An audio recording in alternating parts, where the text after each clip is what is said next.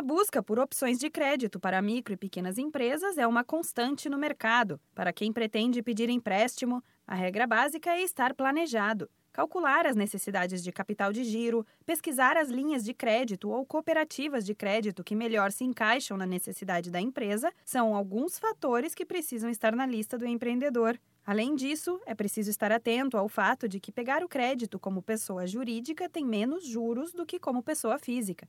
O consultor do Sebrae São Paulo, João Carlos Natal, reafirma que prever as reais necessidades de investimento é um dos itens que todo dono de um negócio deve se preocupar. Tudo é uma questão de planejamento, mesmo em situações ruins.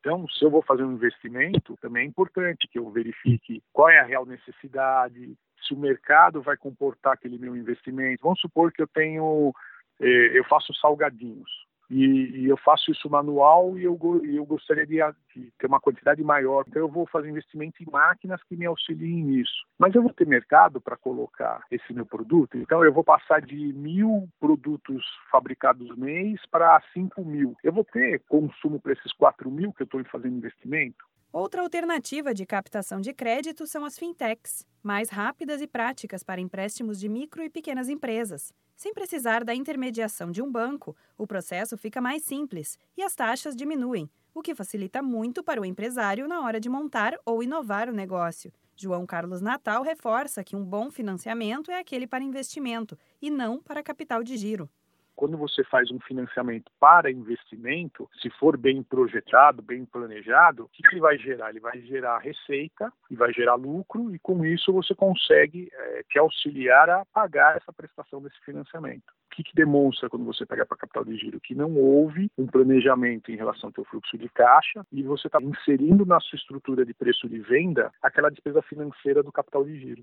As opções de crédito fora dos bancos são muitas atualmente. O Sebrae São Paulo, por exemplo, tem o programa Juro Zero Empreendedor, que é uma parceria com o governo do estado e com a Desenvolve São Paulo. A ideia surgiu para ajudar e incentivar os microempreendedores individuais a driblar o desemprego e tirar as ideias do papel. Para mais informações sobre a melhor opção para sua empresa, entre em contato com o Sebrae. Da Padrinho Conteúdo para a agência Sebrae de Notícias, Renata Kroschel.